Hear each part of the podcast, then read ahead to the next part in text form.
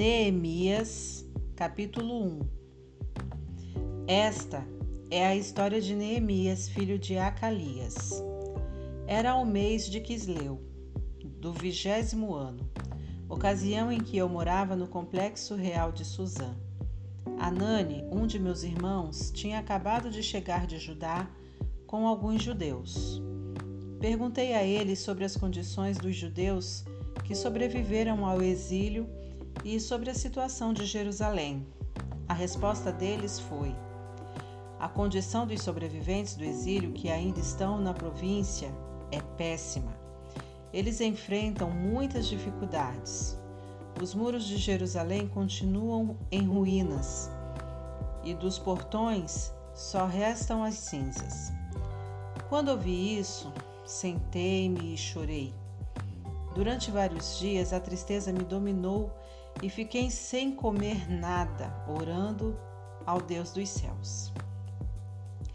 Eu disse: Ó oh Eterno, Deus dos céus, Deus grande e tremendo, que és leal à tua aliança e fiel a todos os que te amam e obedecem aos teus mandamentos. Olha para mim, ouve a minha oração Presta atenção às súplicas que teu servo tem dirigido a ti dia e noite, intercedendo por teu povo, Israel, confessando os pecados deles. Eu mesmo e meus antepassados estamos entre os que pecaram contra ti. Fizemos muito pouco caso de ti, não obedecemos ao que nos ordenastes. Ignoramos os teus mandamentos e desrespeitamos as determinações que deste ao teu servo Moisés. Lembra-te de que alertaste teu servo Moisés, dizendo: Se vocês me abandonarem, eu os espalharei aos quatro cantos da terra. Mas, se voltarem para mim e fizerem o que eu disser, reunirei todos os que estiverem dispersos, onde quer que estejam, e os trarei de volta ao lugar onde estabeleci meu nome. Eles são teus servos, o povo que libertaste, de maneira poderosa e impressionante. Ó Senhor, ouve a oração do teu servo e de todos os que honram o teu nome. Permite que o rei concorde com o pedido que farei hoje. Na época, eu era encarregado de servir a bebida do rei.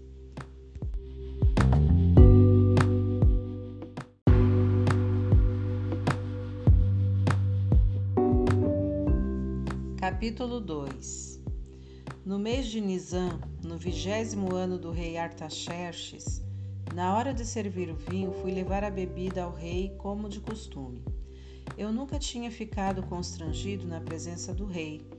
Por isso ele me perguntou: Você parece abatido, não está doente ou deprimido, está? A pergunta me deixou ainda mais perturbado. Respondi: Viva o rei! Como eu não estaria abatido? Se a cidade na qual todos os meus familiares estão sepultados está em ruínas e só restam cinzas dos seus portões, o rei perguntou: O que você deseja? Orando ao Deus dos céus, fiz o meu pedido. Se o rei está contente comigo e acha que sou um bom funcionário, dá-me permissão para ir ajudar até a cidade na qual meus antepassados estão sepultados para que eu possa reconstruí-la. O rei, com a rainha sentada ao seu lado, disse: Quanto tempo você precisa para realizar este trabalho e quando estará de volta? Eu disse a data e o rei concordou com a minha ida. Depois eu disse: Se o rei concordar, escreva cartas aos governadores do território a oeste do Eufrates para que me deixem passar até chegar a Judá que o rei dê também ordens a Asaf, o encarregado dos bosques do rei, para me fornecer madeira para as vigas do complexo do templo, para os muros da cidade e para a casa que eu vou me alojar. A mão generosa de Deus estava comigo e o rei me concedeu as cartas. Quando me encontrei com os governadores do outro lado do rio Eufrates, mostrei a eles as cartas do rei. O rei providenciou até mesmo uma escolta de cavaleiros. Quando Sambalate, o Oronita, e Tobias, o oficial amonita, souberam disso, ficaram furiosos. Eles não se conformavam em ver alguém defender os interesses do povo de Israel. Foi assim que cheguei a Jerusalém. Depois de três dias, eu e alguns homens que estavam comigo nos levantamos no meio da noite. Eu não tinha contado a ninguém o que Deus havia posto no meu coração a respeito de Jerusalém. O único animal que tínhamos era aquele em que eu estava montado. Na escuridão da noite, passei pela porta do vale na direção da fonte do dragão até a porta do esterco, inspecionando os muros de Jerusalém que haviam sido derrubados e os portões que haviam sido queimados. Depois passei pela porta da fonte e subi em direção ao tanque do rei, mas não havia como o jumento em que eu estava montado passar. Então subi pelo vale naquela escuridão Inspecionei o muro e voltei pela porta do vale. As autoridades locais não sabiam onde eu havia ido e o que estava fazendo. Eu não tinha dito aos judeus, aos sacerdotes, aos nobres, às autoridades locais, nem a qualquer outra pessoa que estaria trabalhando. Então apresentei a eles um relatório. Vamos ser francos? A situação está muito ruim. Jerusalém está em ruínas, os portões estão todos queimados. Venham comigo, vamos construir os muros de Jerusalém para que essa situação lamentável tenha um fim. Também contei a eles que Deus estava comigo e que o rei estava me apoiando. Eles responderam: Estamos com você. Vamos começar. Logo estavam prontos para começar a obra. Quando, é, quando Sambalate, o Oronita, Tobias, o oficial Amonita, e Gesem, o árabe, souberam disso, começaram a caçoar de nós. O que vocês estão fazendo? Pensam que podem passar por cima das ordens do rei? Respondi: O Deus dos céus nos dará sucesso. Somos servos dele e vamos reconstruir os muros. Vocês podem ficar fora disso. Não deem palpite. Jerusalém não é da conta de vocês.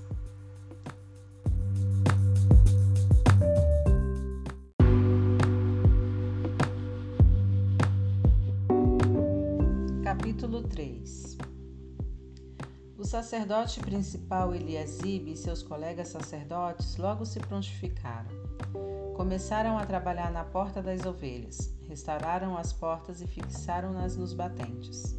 Depois seguiram até a torre dos Cem e a torre de Ananeel. Os homens de Jericó trabalhavam com eles, ao lado deles, Zacur, filho de Imri. A porta do peixe foi construída pelos irmãos Hassenaá. Eles a restauraram, a encaixaram nos batentes e instalaram as trancas e as travas de segurança. Meremote, filho de Urias, filho de Acós, trabalhou do lado dele. Ao seu lado, Mesulão, filho de Berequias, filho de Mesesabel, depois Zadok, filho de Baaná. Ao lado deles, os tecoitas, exceto os nobres que se recusavam a sujar as mãos. A porta de Gesana foi restaurada por Joiada, filho de Pazéia, e por Mesulão, filho de Besodias. Eles o restauraram, o encaixaram nos batentes e instalaram as trancas e as travas de segurança. O gibeonita Melatias e o meronotita Jadom e os homens de Gibeon e de Mispá lugares que estavam sob a jurisdição do governador da província além do Eufrates, trabalharam com eles. Uziel, filho de Araías, um dos ferreiros, trabalhou do lado deles, e a seu lado Ananias, um perfumista. Eles reconstruíram os muros de Jerusalém até o muro largo. O trecho seguinte foi construído por Refaías, filho de Ur, governador de metade de Jerusalém. Ao lado dele, Gedaías, filho de Arumaf, reconstruiu a frente de sua casa, e Atos, filho de Asabneias, trabalhou do lado dele. Malquias, filho de Arim, e Assub, filho de Paate, Moabe, reconstruíram outro trecho que incluía a Torre dos Fornos. Ao lado dele, Salum, filho de Aloês, governador da outra metade de Jerusalém, trabalhou com suas filhas. A porta do vale foi reconstruída por Anum e pelos moradores de Zanoa. Eles a restauraram, a puseram nos batentes e instalaram as trancas e as travas de segurança. Reconstruíram também 450 metros do muro até a porta do esterco. A porta do esterco foi reconstruída por Malquias, filho de Recabe, governador do distrito de Bet-Aquerem. Ele a restaurou, a pôs dos batentes e instalou as trancas e as travas de segurança. A porta da fonte foi reconstruída por Salum, filho de Col, Ozé, governador do distrito de Mispá. Ele a restaurou, a cobriu e pôs nos batentes e instalou as trancas e travas de segurança. Também reconstruiu o muro do tanque de Siloé, que fica no jardim do rei, até os degraus que descem da cidade de Davi. Depois dele, Neemias, filho de Asbuque, governador da metade do distrito de Bet-Zur, trabalhou desde o trecho diante do túmulo de Davi até o tanque artificial e a casa dos soldados. Em seguida, estavam os levitas sob o comando de Reum, filho de Bani, ao lado deles, Asabias, governador da metade do distrito de Keila, representou aquela região. Depois de seus irmãos, depois seus irmãos continuaram reconstruindo sob o comando de Binuí, filho de Enadad, governador da outra metade do distrito de Keila. O trecho que se estende desde a subida do depósito de armas até a esquina do muro foi reconstruído por Ezer, filho de Jesua, governador de Mispá. O trecho desde a esquina até a porta da casa do sacerdote principal Eliasibe foi reconstruído por Baruque, filho de Zabai. Meremote, filho de Urias, filho de Acós, Trabalhou desde a porta até o final da casa de Eliasibe. Os sacerdotes da vizinhança continuaram dali. Benjamim e Assub reconstruíram o trecho do muro diante das suas casas, e Azarias, filho de Maazéias, filho de Ananias, trabalhou do lado das residências. O trecho desde a casa de Azarias até a esquina foi reconstruído por Binuí, filho de Enadade. Palau, filho de Uzai, trabalhou do outro lado da esquina e da torre que fica no palácio superior do rei, perto do pátio da guarda. Ao lado dele, Pedaías, filho de Parós, e os servidores do templo que viviam na colina de Ofel reconstruíram desde a porta das águas para o leste até a torre alta. Os homens de Tecoa reconstruíram o trecho desde a grande torre até o muro de Ofel. Os sacerdotes trabalharam no lado de cima da porta dos cavalos. Cada sacerdote reconstruiu o trecho em frente da sua casa. Depois, Adoc, filho de Ime, reconstruiu em frente da sua casa. Em seguida, Semaías, filho de Secanias, o guarda da porta oriental. Depois, Ananias, filho de Selemias, e Anum, o sexto filho de Zalaf, em seguida, Mesulão, filho de Berequias, reconstruiu o muro diante do seu galpão. O ferreiro Malquias reconstruiu o muro até o alojamento dos servidores do templo e dos comerciantes, desde a altura da porta da expensão até a guarida, a guarita da esquina. Os ferreiros e os comerciantes reconstruíram o trecho que fica entre a guarita da esquina e a porta das ovelhas.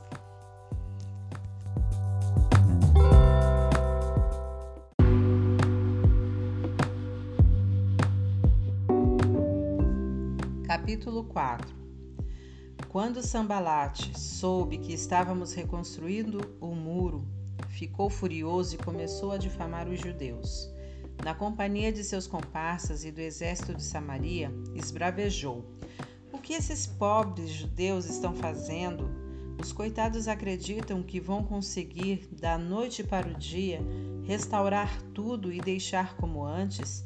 Será que vão levantar pedras do nada? Tobias o Amonita, que concordava com ele, acrescentou: Isso mesmo, o que eles pensam que estão construindo? É só uma raposa subir no muro que ele desmorona. Neemias orou: Ouve-nos, ó Deus. Estamos sendo ridicularizados. Faz cair sobre eles essa zombaria, que os inimigos deles os levem cativos como despojo para uma terra distante. Não perdoe a iniquidade deles, não os absolvas do seu pecado. Eles estão insultando os que se dedicam à reconstrução. Continuamos a restaurar os muros e em pouco tempo ele foi fechado até a metade da altura pretendida, porque o povo estava motivado para trabalhar. Quando Sambalate, Tobias, os árabes, os amoníatas e os, os asdoditas souberam que a reconstrução dos muros de Jerusalém estava indo bem e que as brechas do muro estavam sendo tapadas, quase, quase subiram pelas paredes de tanta raiva. Eles se uniram e resolveram atacar Jerusalém com a intenção de provocar o caos. Mas nós reagimos, orando ao nosso Deus e pondo guardas dia e noite para vigiá-los. Não passou muito tempo, começaram a dizer em Judá: os trabalhadores já estão cansados, ainda há muito entulho acumulado. É muito trabalho para nós, não conseguiremos terminar. Ao mesmo tempo, nossos inimigos diziam: eles nem saberão quem os atacou. Quando menos esperarem, estaremos no pescoço deles e vamos matar qualquer um que encontrarmos pela frente. Com isso, a obra será interrompida. Os judeus que eram vizinhos deles alertavam: eles estão rodeando, daqui a pouco vão atacar. Ouvimos o aviso dez vezes. Por isso posicionei guardas nos lugares mais vulneráveis do muro e organizei o povo por famílias, equipando-os com espadas, lanças e arcos. Depois de inspecionar tudo, chamei os nobres, os oficiais e os demais e disse: Não fiquem com medo deles. Atentem para o Senhor, o Deus grande e temível, e lutem por amor de seus filhos, irmãos, suas filhas, suas mulheres e suas casas. Nossos inimigos descobriram que sabíamos de todos os seus planos e que Deus havia frustrado a sua, a sua estratégia. Então voltamos ao trabalho no muro. A partir desse momento, metade dos jovens trabalhava, enquanto a outra metade fazia a segurança com lanças, escudos, arcos e armaduras. Os oficiais militares garantiam em Judá a proteção de todos os que se dedicavam à reconstrução do muro. Os construtores trabalhavam com uma ferramenta numa mão e seguravam numa, uma lança com a outra. Cada um dos construtores trabalhavam com uma espada na cintura. Ao meu lado ficava um moço que, se fosse preciso, tocaria a trombeta para fazer soar o alerta. Um dia falei aos nobres, aos oficiais e aos demais. Há muito trabalho ainda e estamos muito espalhados ao longo do muro distantes uns dos outros. Quando ouvirem o som da trombeta, juntem-se a nós. O nosso Deus lutará por nós. Também instruiu o povo. Cada pessoa e seu ajudante devem permanecer dentro da cidade. Durante a noite servirão de guarda e de dia trabalharão na construção. Dormíamos todos vestidos, eu, meus irmãos, meus trabalhadores e os guardas que nos protegiam. Ninguém largava sua lança, nem para beber água.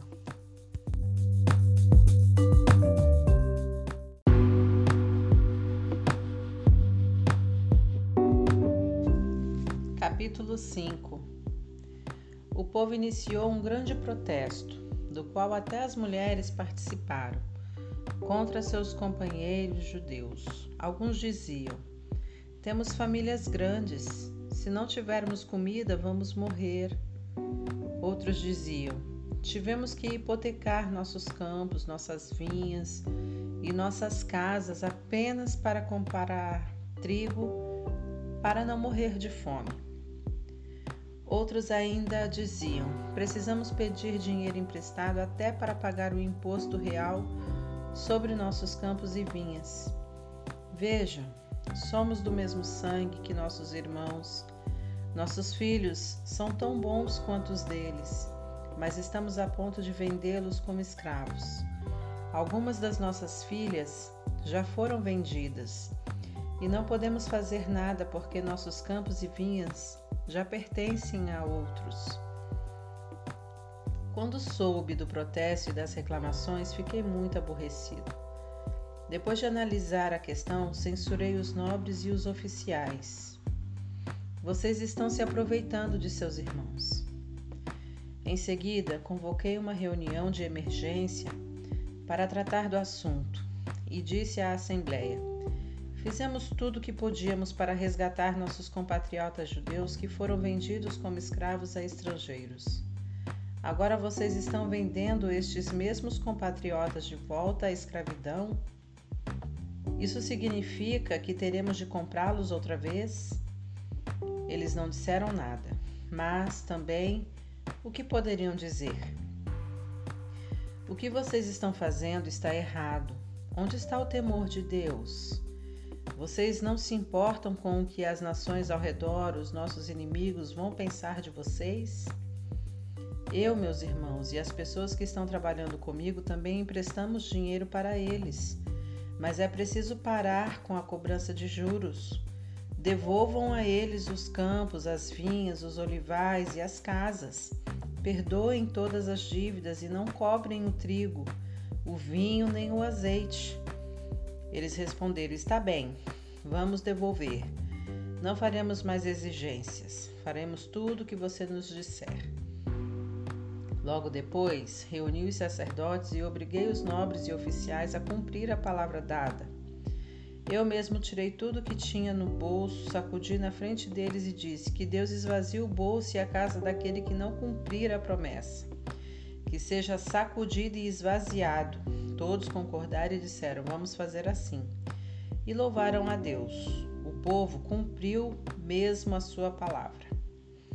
Desde que o rei Artaxerxes me nomeou governador da terra de Judá, no vigésimo ano ao 32 ano do reinado de Artaxerxes, nem eu nem meus irmãos nos beneficiamos da comida destinada ao governador. Os governadores antes de mim oprimiam o povo, exigindo comida e vinho, além de 480 gramas de prata. Até seus auxiliares se aproveitavam do povo. Mas, por temor a Deus, eu não fiz isso. Eu tinha um trabalho a fazer: construir o muro e me dediquei a ele. Todos os meus homens estavam envolvidos no trabalho. Não tínhamos tempo para nos preocupar em adquirir propriedades. Além disso, dei de comer do meu próprio bolso a 150 judeus e oficiais provenientes de nações vizinhas. Um boi, seis ovelhas e vários frangos eram preparados todos os dias, e a cada dez dias eu fornecia grande quantidade de vinho. Mesmo assim, nunca me faltou nada. Lembra-te de mim, ó Deus, de tudo que fiz por este povo.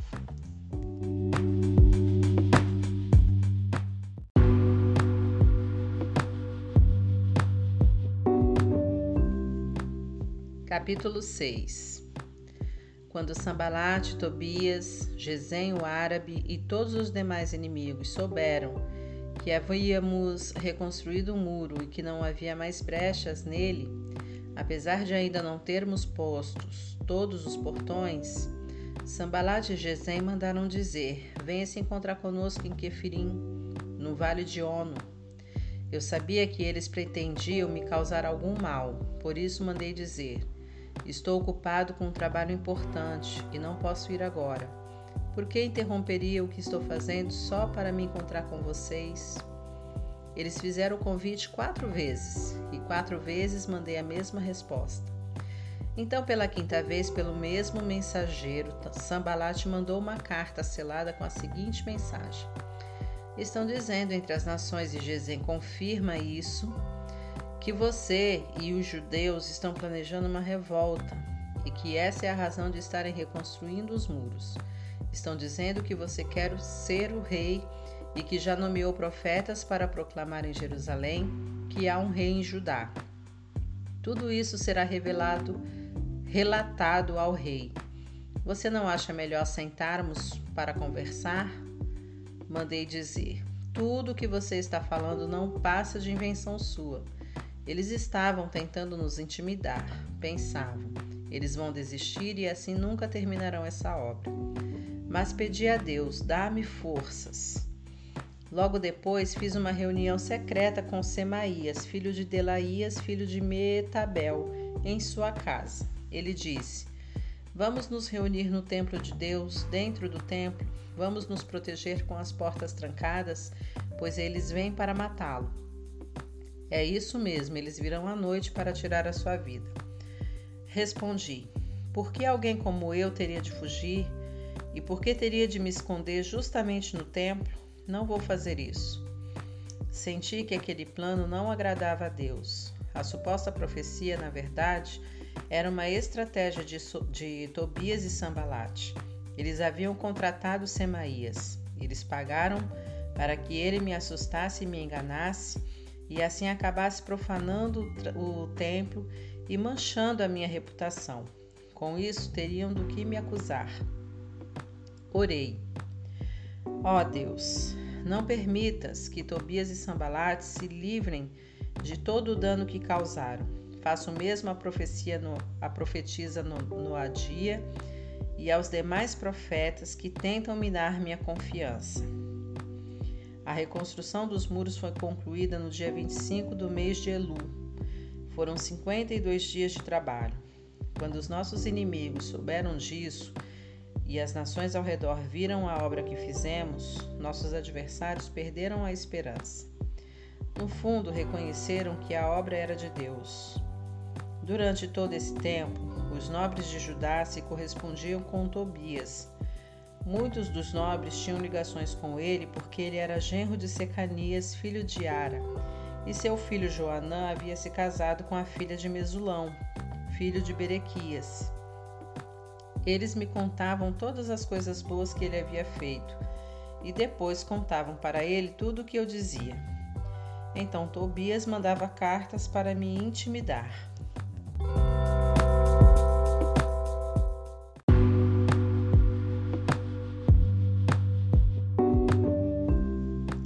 Capítulo 7 Depois que os muros foram reconstruídos, os portões assentados e os guardas, os cantores e os levitas designados, nomeei meu irmão Anani e com ele Ananias, comandante da fortaleza, para administrar Jerusalém.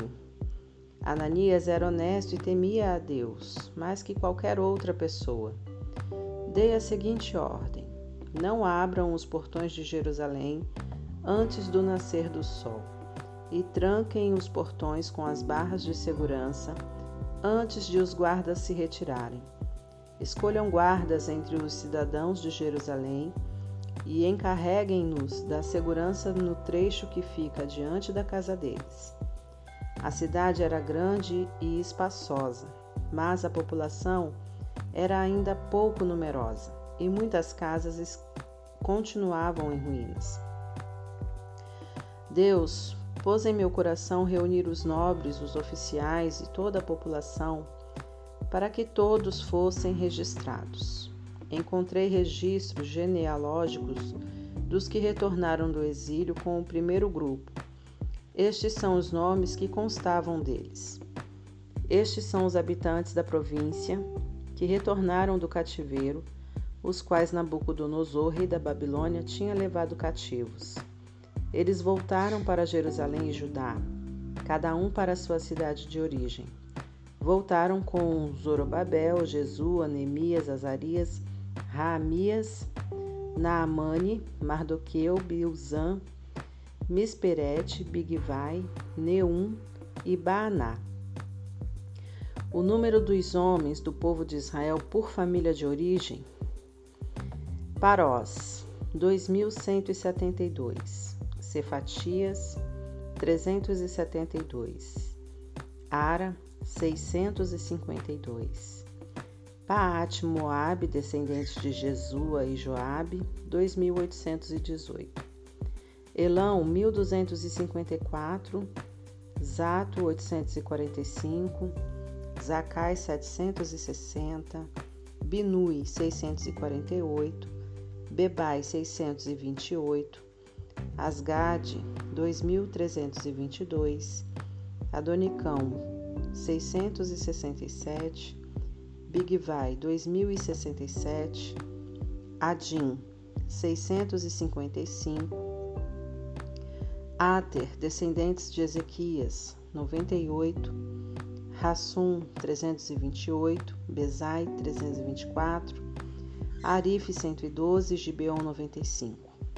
Os israelitas identificados por lugar de origem: Belém e Netofate 188, Anatote 128, Bet Asmavete 42, Kiriat Jearim, Sefira e Beerote 743, Ramaijeba 621, Miquimás 122, Betel Iai 123, o outro Nebo 52, o outro Elão 1254, Arim 320,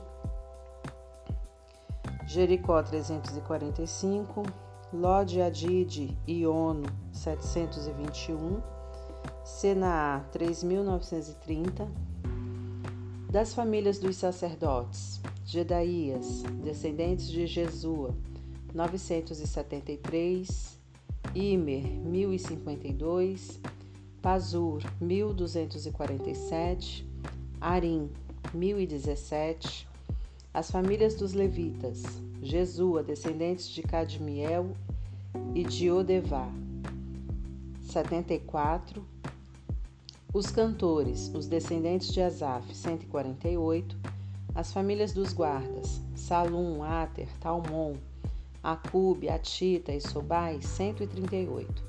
As famílias dos servidores do templo, Zia, Azufa, Tabaote, Queros, Sia, Padom, Lebana, Agabã, Salmai, Anã, Gidel, Gaar, Reaías, Rezim, Necoda, Gazão, Uzá, Pazéia, Bezai, Meunim, Nefuzim, Baquebuque, Acufa, Arur, Baslite, Meida, Arsa, Barcos, Cícera, Tamar, Nesias e Atifa. As famílias dos servidores de Salomão, Sotai, Soferete, Perida, Jaala, Darcon, Gidel, Cefatias, Atil, Poquerete e Azebaim e Amon. Os servidores do templo e os servos de Salomão, 392. Estes são os que vieram de Tel-Melá, Tel-Arza, Querube, Amon e Imer. Eles não conseguiram provar que eram israelitas. Os descendentes de Laías, Tobias e Necoda, 642. O mesmo aconteceu com essas famílias de sacerdotes, os descendentes de Abaías, Acós, Barzilai, que se casou com uma filha de Barzilai de Gileade e era chamado por esse nome. Eles procuraram os registros da família, mas não encontraram, por isso foram impedidos de exercer a função de sacerdote e considerados ritualmente impuros. O governador determinou que eles não poderiam comer do alimento sagrado até que um dos sacerdotes definisse a situação deles por meio do Urim e do Tumim. O total dos que voltaram do exílio, do exílio foi 42.360, sem contar os escravos que totalizavam 7.337, e também havia 245 cantores e cantoras que possuíam 736 cavalos, 245 mulas, 435 camelos e 6.720 jumentos. Alguns dos chefes das famílias entregaram ofertas voluntárias para a obra. O governador deu ao tesouro 8 quilos de ouro, 50 bacias e 530 vestimentas para os sacerdotes. Alguns dos chefes das famílias deram para o tesouro uma oferta de 160 quilos de ouro e 1.320 quilos de prata para a obra. O restante do povo contribuiu com 160 quilos de ouro, 1.200 quilos de prata e 67 vestimentas para os sacerdotes. Os sacerdotes, os levitas, os guardas, os cantores, os servidores do templo, com alguns outros e com o restante do povo de Israel, encontraram um lugar para morar em suas cidades de origem.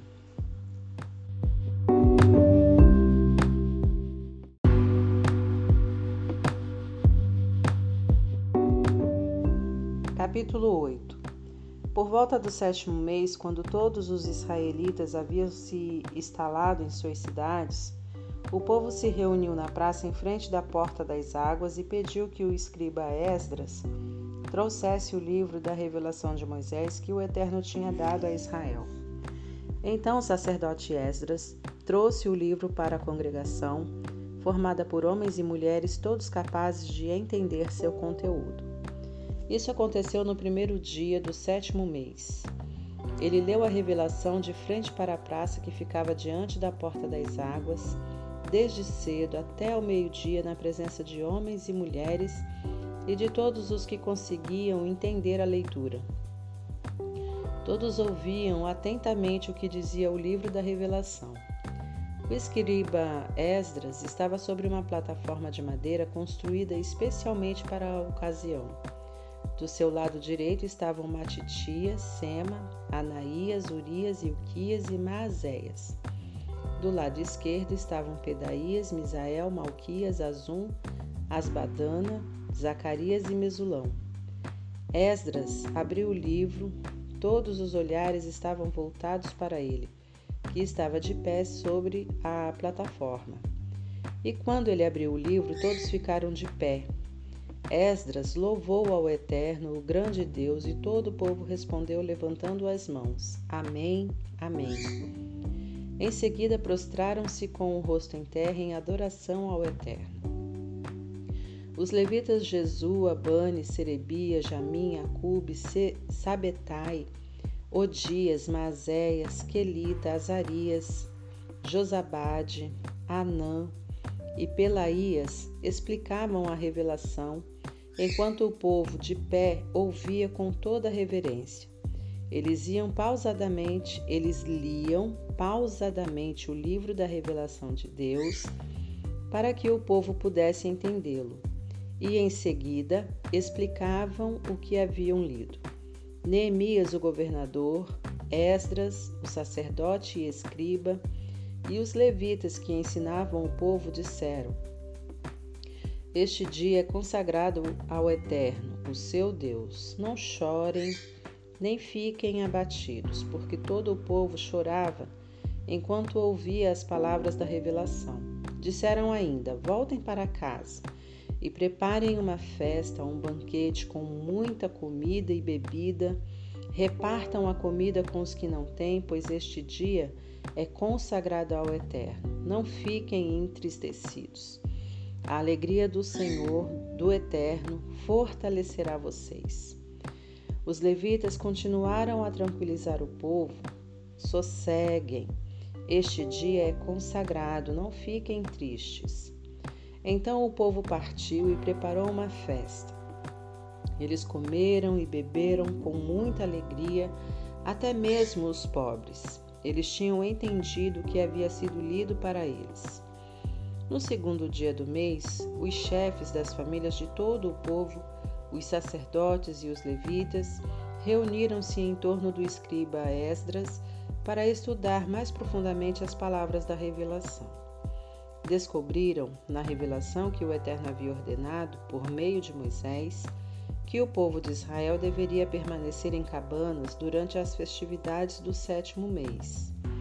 Então baixaram o decreto e divulgaram entre todas as cidades e em Jerusalém.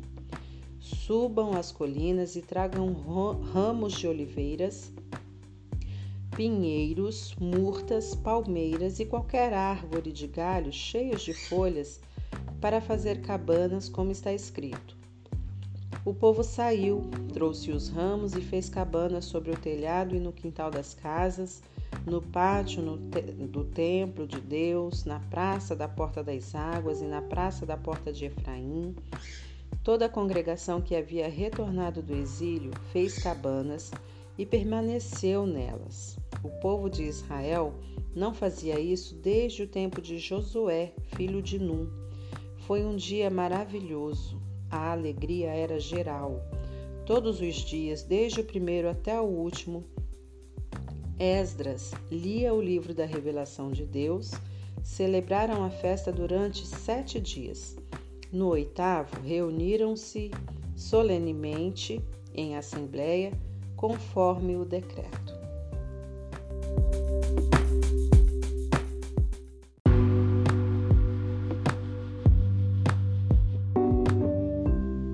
Capítulo 9 No dia 24 do mês, o povo de Israel reuniu-se para um jejum, todos vestidos com pano de saco e com terra no rosto, como sinal de arrependimento. Os israelitas romperam todo relacionamento com os estrangeiros. De pé, confessaram seus pecados e os erros de seus antepassados. Enquanto estavam de pé, leram o livro da revelação do Eterno, seu Deus, durante três horas. Depois, durante outras três horas, fizeram confissões e adoraram a Deus. Um grupo de levitas formado por Jesua, Bani, Cadmiel, Sebanias, Buni, Serebias, Bani, Kenani, pôs-se de pé na plataforma e orou em voz alta ao Eterno seu Deus. Os levitas Jesu, Jesua, Cadmiel, Bani, Azabinéia, Serebias, Odias, Sebanias e Petaías convidaram o povo: levantem-se, louvem ao Eterno seu Deus para sempre. Bendito seja o teu glorioso nome, superando toda bênção e todo louvor. Tu és o único, ó Eterno, somente tu. Fizestes os céus, os céus dos céus e todos os seres celestiais, a terra e tudo que nela há, os oceanos e tudo que neles existe, e preservas a vida de todos. Os seres celestiais te adoram.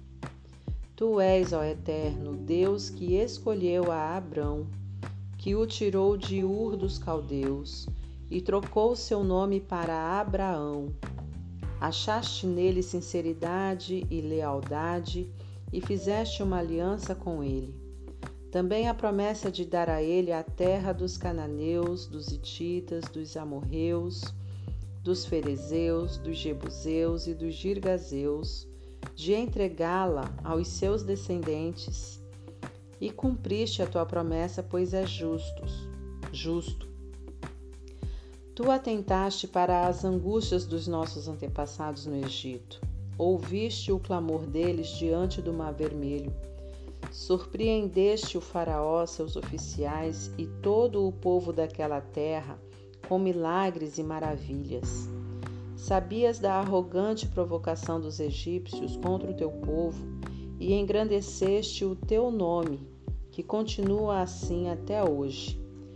Abriste o mar diante deles e eles o atravessaram sem molhar os pés. Destruístes os perseguidores que morreram no fundo do mar. Eles afundaram como uma pedra jogada no mar turbulento. Durante o dia, tu os guiaste com uma coluna de nuvem, e durante a noite com uma coluna de fogo, para mostrar o caminho que deveriam seguir. Desceste sobre o monte Sinai, dos céus falaste com eles, deste a eles instruções sobre como viver, ensinamentos verdadeiros, regras e mandamentos justos. Ensinaste o teu povo a guardar os teus sábados santos por meio do teu servo Moisés. Deste a eles mandamentos, regras e instruções. Mandaste pão do céu quando eles estavam com fome. Fizeste sair água das rochas para saciar a sede deles, e os mandaste entrar e possuir a terra que tinha prometido a eles. Mas nossos antepassados foram arrogantes por teimosia não obedeceram aos teus mandamentos, fizeram-se de surdos, recusaram-se a lembrar os milagres que fizeste diante deles. Tornaram-se obstinados e cismaram em voltar para a escravidão do Egito. Mas tu, sendo Deus perdoador, misericordioso e compassivo, de paciência inacreditável e cheio de amor, não os desamparaste. Mesmo depois de esculpirem um bezerro e de terem dito: Este é o Deus de vocês, que os tirou do Egito, e de terem feito coisas piores, tu, por tua grande compaixão, não os abandonaste à própria sorte no deserto. A coluna de nuvem não os deixou. Diariamente ela continuava mostrando o caminho. A coluna de fogo também à noite indicava o caminho. Tu concedeste o teu espírito para ensiná-los a viver com sensatez. Nunca deixaste de enviar o maná e deste a eles água em abundância. Sustentaste o povo quarenta anos no deserto, e eles tinham tudo de que precisavam. Suas vestes não envelheceram, e seus pés nunca ficaram inchados. Entregaste a eles reinos e povos, repartiste os territórios deles com o teu povo. Eles conquistaram a terra de Seom, rei de Esbom, e a terra de Og, rei de Bazã. Fizeste que se multiplicassem como as estrelas do céu, e os fizeste entrar e possuir a terra, pois havias prometido aos seus antepassados que eles iriam conquistá-la. Eles entraram na terra, tomaram posse dela e fizeram morada ali. Os cananeus que viviam ali renderam-se diante deles Tu entregaste ao teu povo a terra, os reis e o povo deles. Podiam fazer o que quisessem com eles. Eles conquistaram fortalezas e lavouras produtivas.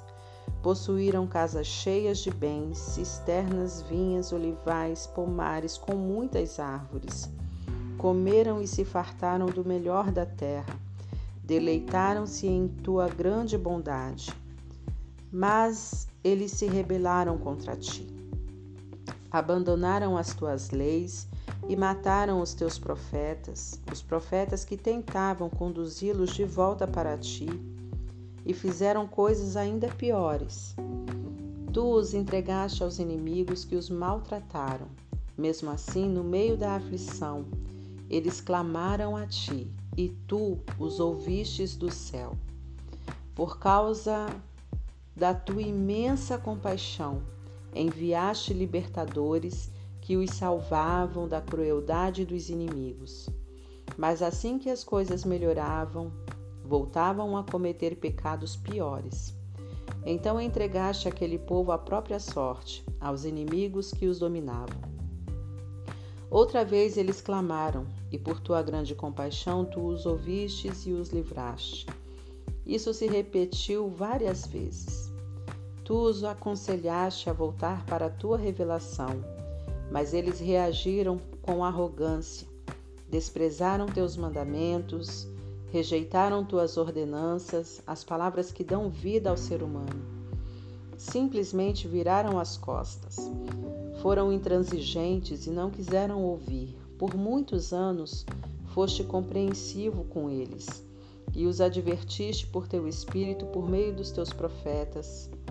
Quando se recusavam a ouvir, tu os entregavam aos estrangeiros. Mesmo assim, por causa da tua grande compaixão, não os aniquilaste. Tu não o abandonaste para sempre, pois tu és um Deus de misericórdia e de compaixão. Agora, nosso Deus, nosso grande Deus, majestoso e temível, fiel à aliança e compassivo, não despreze tudo que nós e os nossos reis, nossos príncipes, nossos sacerdotes e profetas sofreram. Os nossos antepassados e todo o teu povo, desde o tempo dos reis da Síria até hoje. Tu não és o culpado por tudo que nos sobreveio. Foste correto em tudo. Nós é que erramos. Nossos reis, príncipes, sacerdotes e antepassados não deram valor à tua revelação. Eles ignoraram teus mandamentos, desprezaram tuas advertências.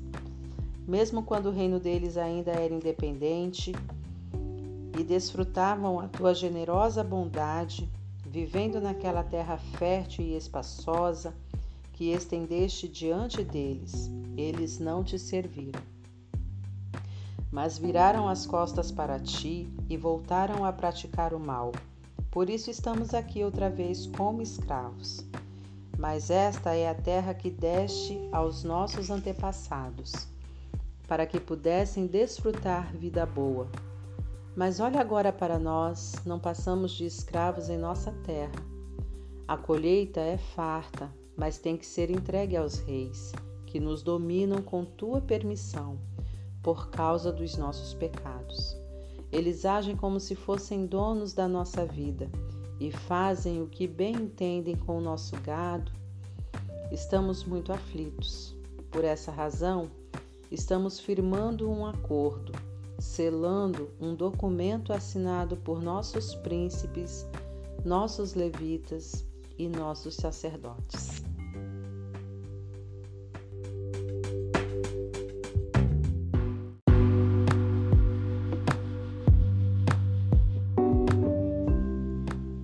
Capítulo 10 O documento selado continha a assinatura das seguintes pessoas: o governador Neemias, filho de Acalias, os sacerdotes Seraías, Azarias, Jeremias, Pazur, Amarias, Malquias, Atos, Sebanias, Maluque, Arim, Meremote, Obadias, Daniel, Gineton, Baruque, Mesulão, Abias, Miamim, Maazias, Bilgai e Semaías. Esses eram os sacerdotes.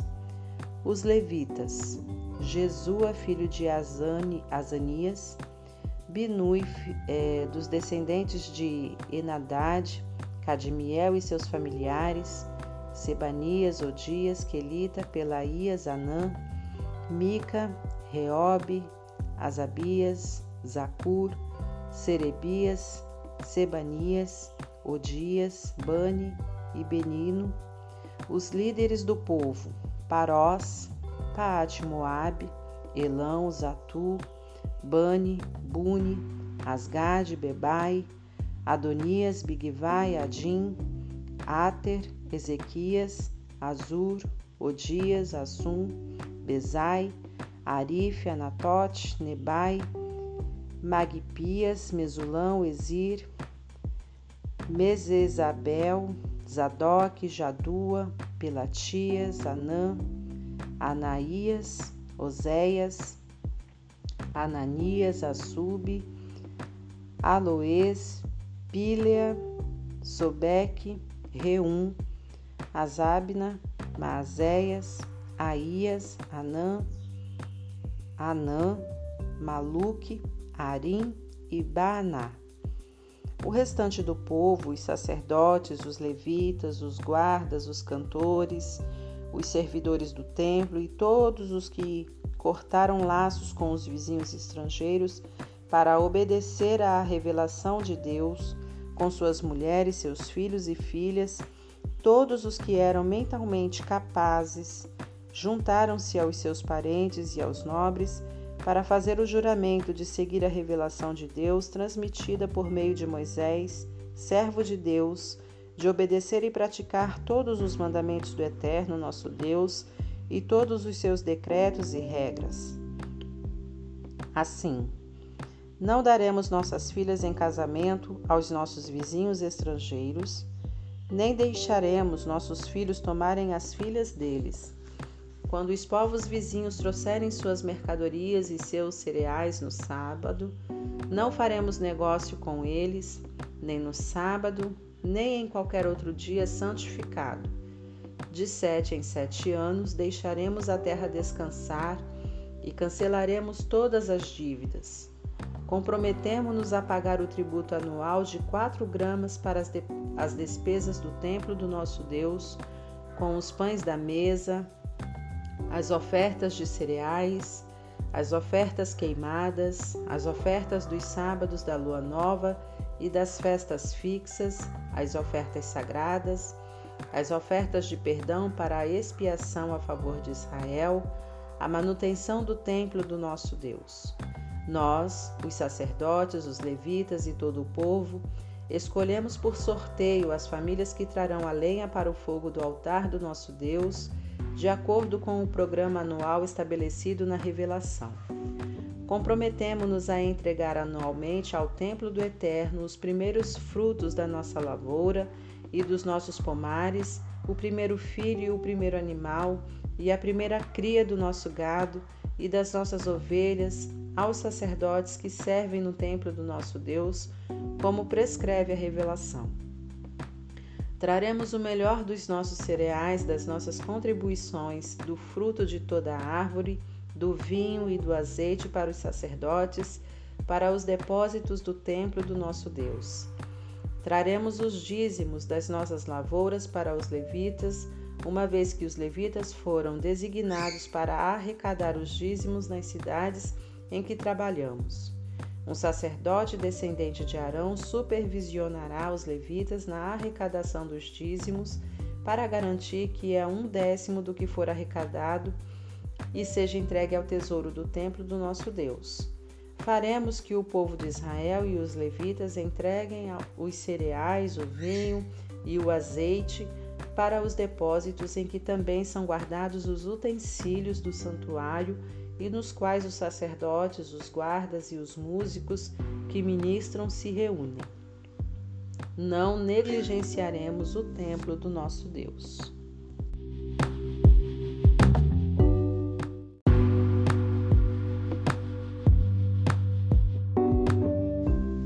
Capítulo 11 Os líderes do povo já estavam morando em Jerusalém, por isso o restante do povo escolheu por sorteio uma de cada dez pessoas para morar em Jerusalém, a cidade santa, enquanto os outros nove permaneciam em suas cidades. O povo também aprovou todos os que se ofereceram voluntariamente para morar em Jerusalém.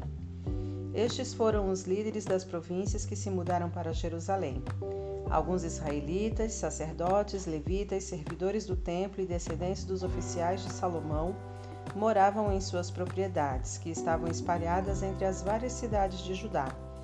Outros, de Judá e Benjamim, moravam em Jerusalém. Entre os descendentes de Judá, Ataías, filho de Uzias, filho de Zacarias, filho de Amarias, filho de Cefatias, filho de Maalalel, Descendentes de Pérez, Maazéias, filho de Baruque, filho de Col-Ozé, filho de Asaías, filho de Adaías, filho de Joiaribe, filho de Zacarias, descendentes de Selá. Os descendentes de Pérez que moravam em Jerusalém totalizavam 468 homens valentes. Entre os descendentes de Benjamim, Salu, filho de Mesulão, filho de Joede, filho de Pedaías, filho de Colaías, filho de Maazéias, filho de Itiel, filho de Jesaías, e seus irmãos Gabá e Salai. Ao todo, 928 homens. Joel, filho de Ziere, era chefe deles, e Judá, filho de Asenua, era o segundo no comando sobre a cidade. Dos sacerdotes, Gedaías, filho de Joiaribe, e Jaquim, Seraías, filho de Uquias, filho de Mesulão, filho de Zadok, filho de Meraiote, filho de Aitube, que era o administrador do templo de Deus, e seus companheiros que faziam o trabalho do templo. Ao todo, eram 822 homens. Além desses, Adaías, filho de Jeroão, filho de Pelaías, filho de Anze, filho de Zacarias, filho de Pazur, filho de Malquias e seus companheiros, que eram chefes de famílias. Totalizavam 242 homens. Amassai, filho de Azareel, filho de Azai, filho de Mesilemote, filho de Imer, e seus companheiros, todos homens valentes, eram 128 homens. O chefe deles era Zabdiel, filho de Gedolim.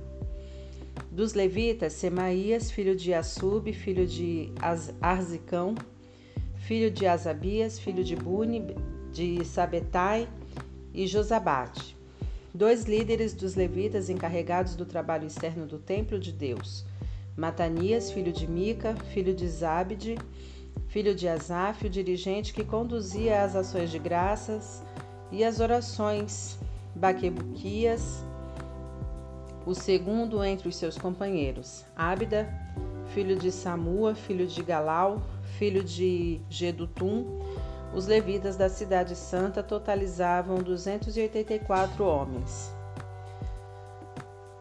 Dos guardas, Acube, Talmon e seus companheiros que vigiavam os portões, um total de 172 homens. O restante dos israelitas, sacerdotes e levitas estavam espalhados por todas as cidades de Judá, cada um na província de sua família. Os servidores do templo moravam na colina de Ofel, Zia e Gispa eram os líderes deles. O chefe dos levitas em Jerusalém era Uzi, filho de Bani, filho de Asabias, filho de Matanias, filho de Mica. Uzi era dos descendentes de Asaf, os cantores que dirigiam a adoração no templo de Deus. Os cantores estavam sob as ordens do rei, que determinava as atividades diárias deles. Petaías, filho de Mesesabel, descendente de Zerá, filho de Judá, representava os interesses do povo na corte real. Alguns do povo de Judá foram morar nos vilarejos próximos de sua terra.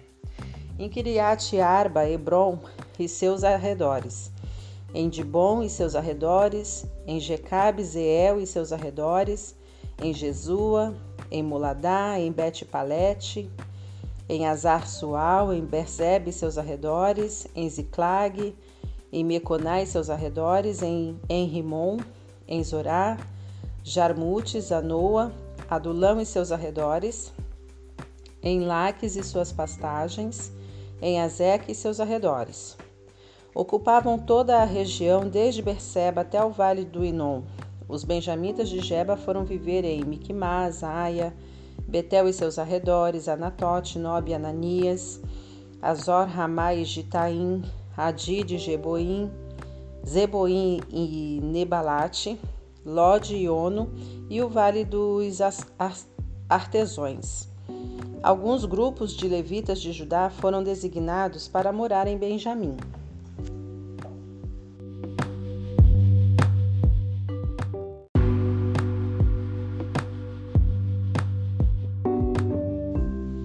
Capítulo 12 Estes são os sacerdotes e os levitas que vieram com Zorobabel, filho de Sealtiel, e Jesua, Seraías, Jeremias, Esdras, Amarias, Maluque, Atos, Secanias, Reum, Meremote, Ido, Gineton, Abias, Miamim, Maadias, Bilga, Semaías, Joiaribe, Gedaías, Salo, Amoque, Uquias e Gedaias.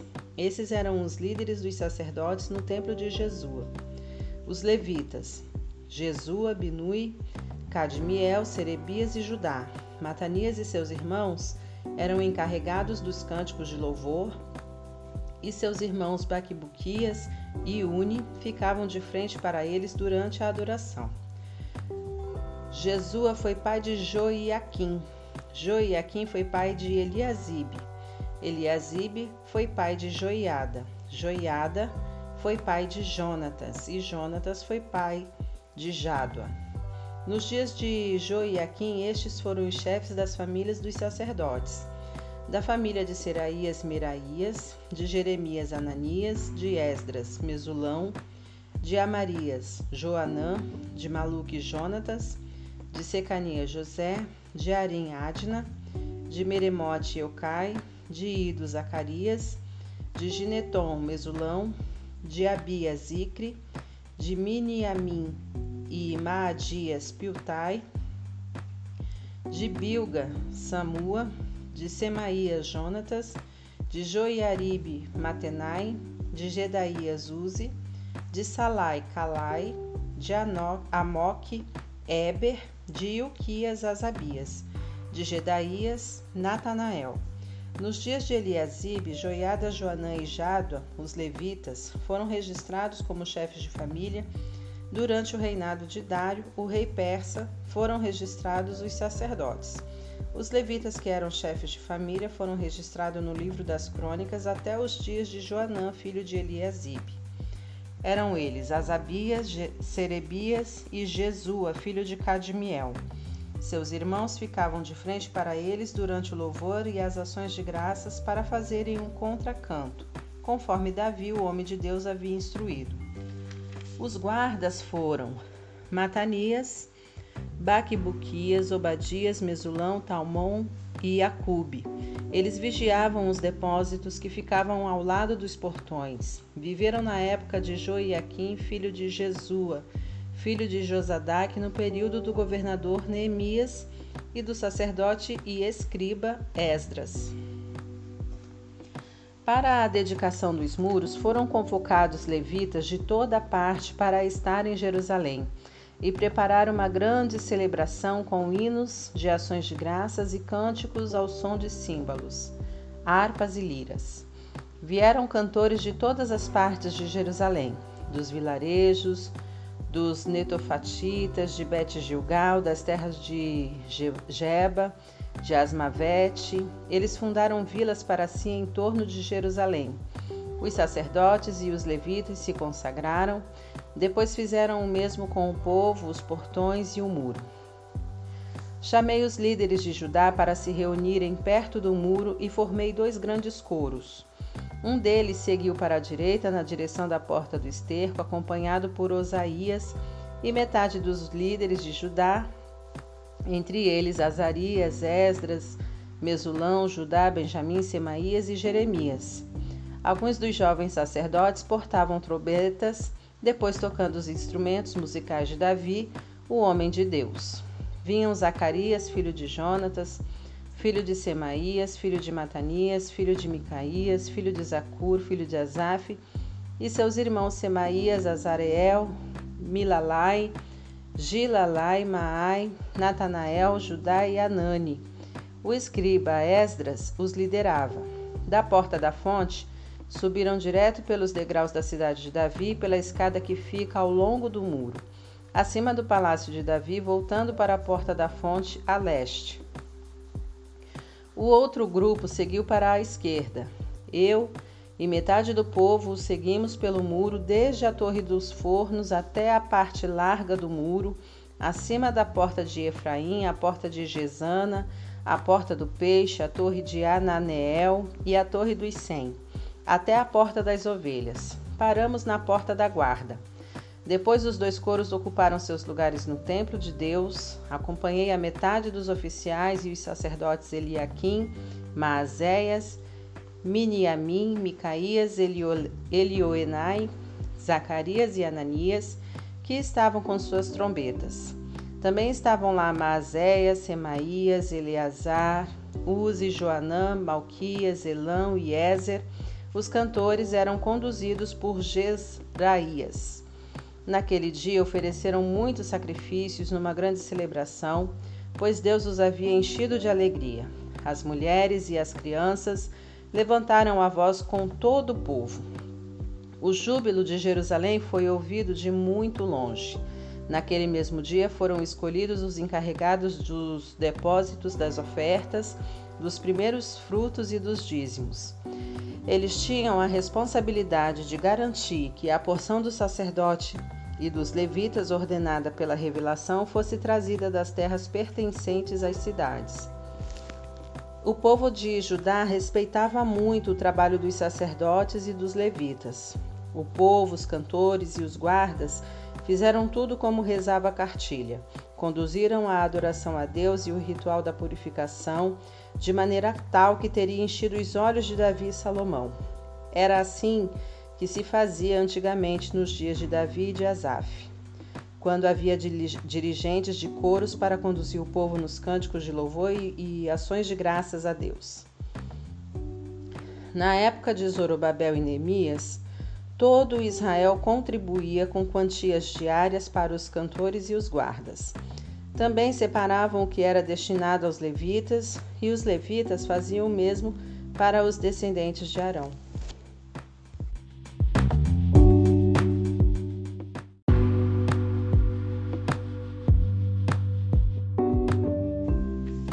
Capítulo 13 Naquele mesmo dia foi lido o livro de Moisés diante do povo.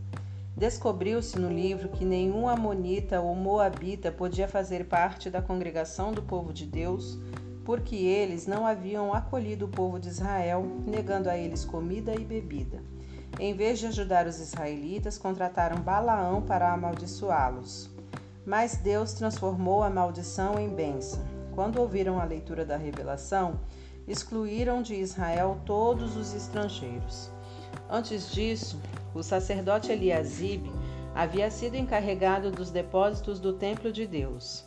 Ele era parente de Tobias e tinha disponibilizado para ele uma sala grande que era usada para estocar as ofertas de cereais e censo, os utensílios para o sacrifício, os dízimos dos cereais, do vinho e do azeite para os levitas, os cantores e os guardas e as ofertas para os sacerdotes. Eu não estava em Jerusalém quando isso aconteceu. No 32 ano de Artaxerxes, rei da Babilônia, eu havia voltado para o palácio do rei. Mais tarde pedi permissão ao rei para viajar outra vez. Cheguei a Jerusalém e foi quando soube que Eliasibe havia cedido espaço para Tobias nos pátios do templo de Deus. Fiquei realmente furioso. Joguei fora tudo que estava dentro da sala, todos os pertences de Tobias. Depois mandei que a sala fosse purificada. Só então pus de volta os utensílios do templo de Deus, as ofertas de cereal e o incenso. Também fiquei sabendo que os levitas não estavam recebendo a quantia regular de alimento, por isso, os levitas e os cantores que conduziam o culto de adoração haviam abandonado suas responsabilidades e voltado para as suas terras. Chamei a atenção dos oficiais, dizendo: Por que vocês abandonaram o templo de Deus? Chamei todos de volta e os reintegrei às antigas funções, de modo que todo o povo de Judá voltou a trazer os dízimos dos cereais, do vinho, do azeite para os depósitos. Designei os sacerdotes Selemias, o escriba Zadok e os levitas Pedaías como encarregados dos depósitos. Nomeei Anã, filho de Zacur, filho de Matanias, auxiliar direto deles. Esses homens tinham a reputação de serem honestos e trabalhadores. Eles ficaram encarregados de distribuir a porção de mantimento para seus companheiros. Por isso, lembra-te de mim, Senhor, ó Deus. Nunca te esqueças de como me dediquei ao trabalho do templo de Deus e do, do seu serviço. Enquanto fazia a viagem de volta a Jerusalém, também percebi que o povo prensava uvas, transportava cereais e carregava seus jumentos no sábado.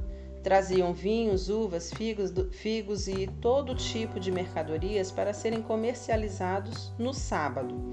Então eu os adverti contra a venda de alimentos naquele dia.